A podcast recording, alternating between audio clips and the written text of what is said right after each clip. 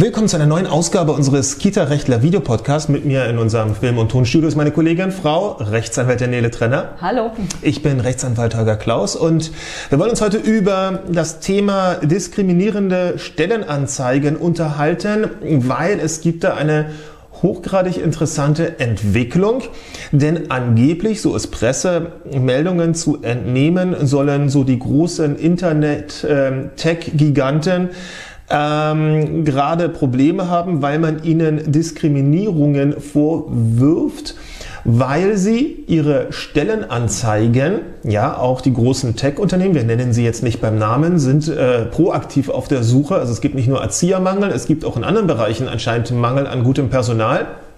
Und nun ja, diese ähm, großen Internetfirmen würden ja angeblich, ähm, wenn sie ihre Stellengesuche auch über die sozialen Mediennetzwerke verteilen, auf einmal bei den Zielgruppen nicht mehr so neutral sein, sondern womöglich junges Personal zwischen 20 und 30 Jahren suchen. Wir das heißt, Sie suchen natürlich nicht offiziell, äh, das Nein. heißt mittels des Textes äh, nach, diesen, nach dieser Zielgruppe, sondern Sie äh, sorgen halt mit den Suchalgorithmen dafür, dass Sie die richtige Zielgruppe ansprechen. Richtig. Also wir können das mal kurz für alle ganz verständlich auf, den, ähm, auf die Erziehersuche runterbrechen.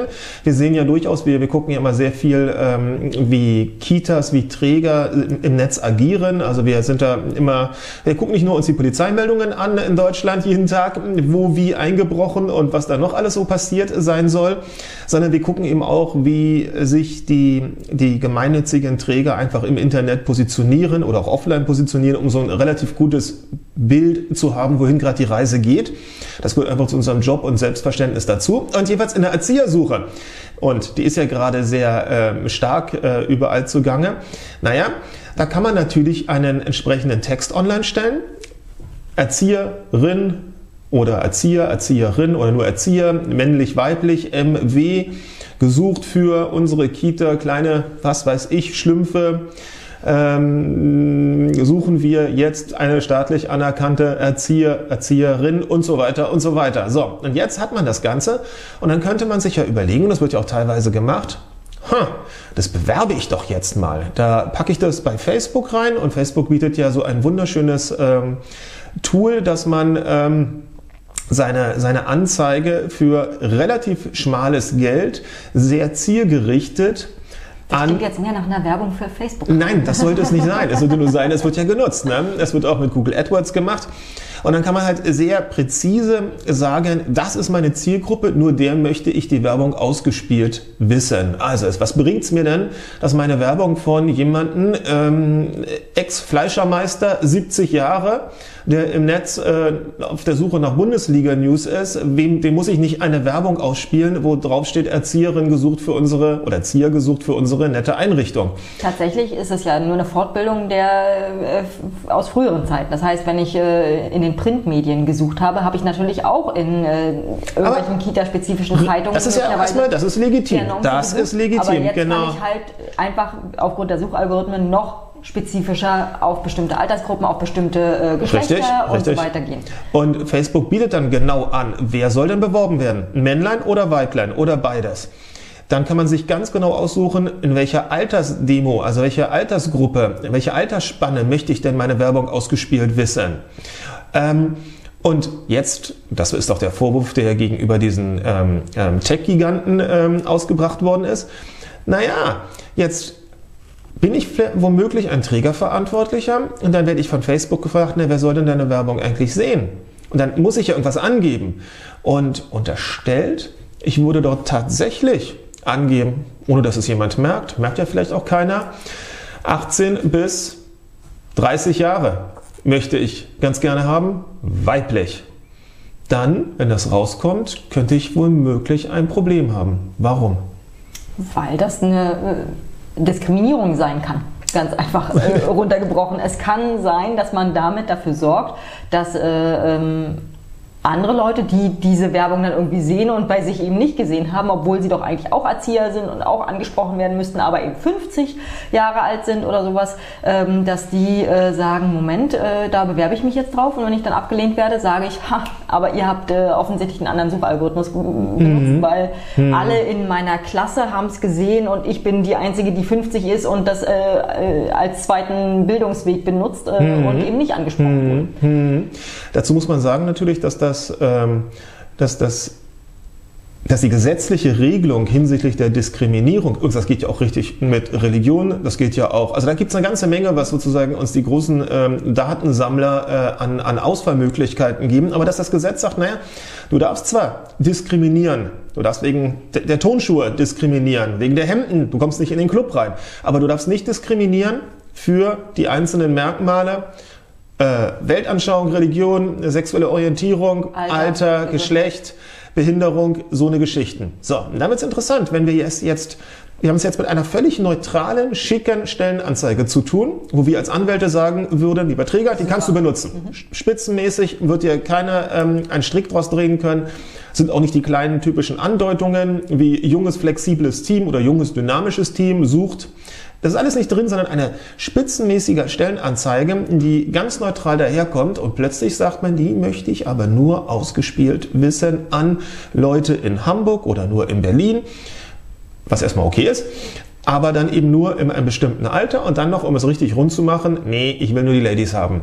Dann würde ich mir den Vorwurf ja gefallen lassen müssen, ich würde absichtlich eine Auswahl oder meine Auswahl einschränken, um das richtige Resultat am Ende zu bekommen.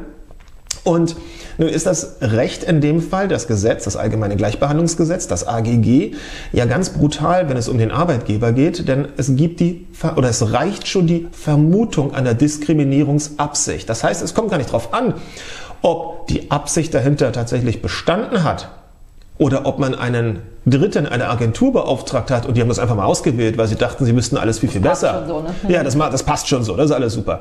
Sondern es reicht die Vermutung und dann muss der Träger seinerseits diese Vermutung widerlegen. Das heißt, er muss Beweis dafür anbieten, dass das alles nein, ein großes Versehen ist, nein, keine ähm, Diskriminierungsabsicht ähm, bestand und das ist aus unserer Erfahrung schwierige Kiste.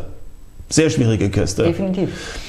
Ähm, man also nach unserem Kenntnisstand gibt es dazu noch keine Urteile, aber wir finden das gerade wirklich sehr spannend, weil man über, tja, wie bewerbe ich etwas, wobei, das ist auch eine Frage, ne? Hat man sich früher daran gestoßen, wenn man sagt, ähm, eine Werbung oder einen Stellengesuch ähm, platziere ich allein in einer typischen Frauenzeitschrift? Wahrscheinlich eben nicht, ne? Aber es ist jetzt halt, irgendwer kam auf diese Idee offensichtlich. Die Idee ist der, die Idee ist der Knaller, ne? Also Absolut. die Idee ist, ist es tatsächlich zu Ende gedacht und es reicht ja für jemanden, der anwaltlich vertreten den Diskriminierungsvorwurf erhebt, indem er sagt, Vermutung, dass du diskriminieren wolltest. Das reicht. Mehr braucht er nicht. Das muss er so genau darlegen und das kann er, indem er sagt, hey, deine Werbung zielt darauf ab, dass ich sie niemals sehe. Wenn ich sie niemals sehe, kann ich mich nicht darauf bewerben. Das heißt im Endeffekt, du wolltest Wollte mich gar nicht. nicht. Du wolltest mich nicht. Und jetzt wird's ganz spannend, wenn wir schon das oder wenn, wenn man als Träger sagt oder als Arbeitgeber sagt, okay, das darf ich jetzt nicht mehr, jetzt gibt's ja schon den nächsten Schritt, wie man Werbung ausspielt. Nennt sich Intent-Based Marketing. Das ist das Neueste. Das ist, ich weiß gar nicht, ob ähm, YouTube in Amerika bietet das schon an. Ähm, ob das in Deutschland jetzt schon ausgespielt ist, müsste ich gleich mal nachschauen. Das bedeutet, man kann eine Werbung jedenfalls bei YouTube, also das gibt's auch schon in anderen Facetten, daraufhin abzielen, was die Person früher gesucht hat. Das heißt, ich kann eine Werbung den Leuten ausspielen, die vorher bei Google eingetippt haben, Erzieher, Stelle frei oder Erzieherin, Stelle frei. Naja, ein Erzieher wird nicht Erzieherin eingeben. Oder Erzieherin Fortbildung. Ein Erzieher wird sich wahrscheinlich dann äh, ne, selber nicht als Erzieherin betiteln. Das heißt, ich könnte über dieses Intent, Intent, die Absicht, das was ich vorhabe, Based Marketing, noch feiner das Ganze ähm, differenzieren mit der Konsequenz, ich hoffe, ich werde niemals äh, dabei mit, erwischt. Mit äh, solchen an, äh, mit Bewerbung von solchen ja, aber ich meine, ne, man, man, nicht man, angesprochenen Leuten. Ne, auf einmal, es ist ja immer ganz seltsam, auf einmal kriegt man irgendeine Werbung hinterher geworfen und man fragt sich, woher wissen die das denn jetzt eigentlich, dass ich irgendwann mal Interesse an einem Kühlschrank hatte? Und das Gleiche funktioniert dann eben auch mit den Stellengesuchen und man kann seine, seine Werbedollars halt ganz präzise in den Bereich einsetzen, sollte es aber nicht tun, weil man sich eben ganz schnell, wenn das rauskommt, der Vermutung aussetzt, naja, ist halt so nicht gewollt gewesen, dass du 50-jähriger Umschüler ähm, mit womöglich einer äh, Behinderung bei uns irgendwann mal anfängst, sondern ich will das junge, dynamische Team haben. Also es ist eine ganz spannende Geschichte. Die ähm, diskriminierungsfreie Stellenanzeige beschäftigt uns ja sowieso relativ häufig, auch in dem, im Rahmen dieser Videopodcast, aber wir werden da weiter dranbleiben und wollten an dem Punkt einfach nur mal berichten, wo gerade es gedanklich hingeht und wo sich letztendlich ähm, Arbeitsrecht, und das ist letztendlich Arbeitsrecht, eben auch schon mit der Entwicklung im Netz so ein bisschen, naja, dann schwer tut, mhm. weil, wow, da kommt eine Riesenwelle auf uns zu und das ist gut für uns, gibt viel Arbeit. Ja. Aber spannend, weil wenn wir sagen, naja, Frauenzeitschrift wäre okay, da eine Stellenanzeige zu schalten, weil der Erzieher möglicherweise auch die Frauenzeitschrift liest? Weil das, ne, ja, ja. Aber es ist, genau, weil er sie auch in die Hand bekommen könnte, aber da ist noch nicht so ganz raus, ne? Da ist noch nicht so ganz klar, inwieweit, äh, wie, wie sich die Rechtsprechung entwickeln wird. Wir bleiben da dran, wir werden da ganz genau hinschauen und dann auf jeden Fall hier berichten. Bis dahin, ciao. Tschüss.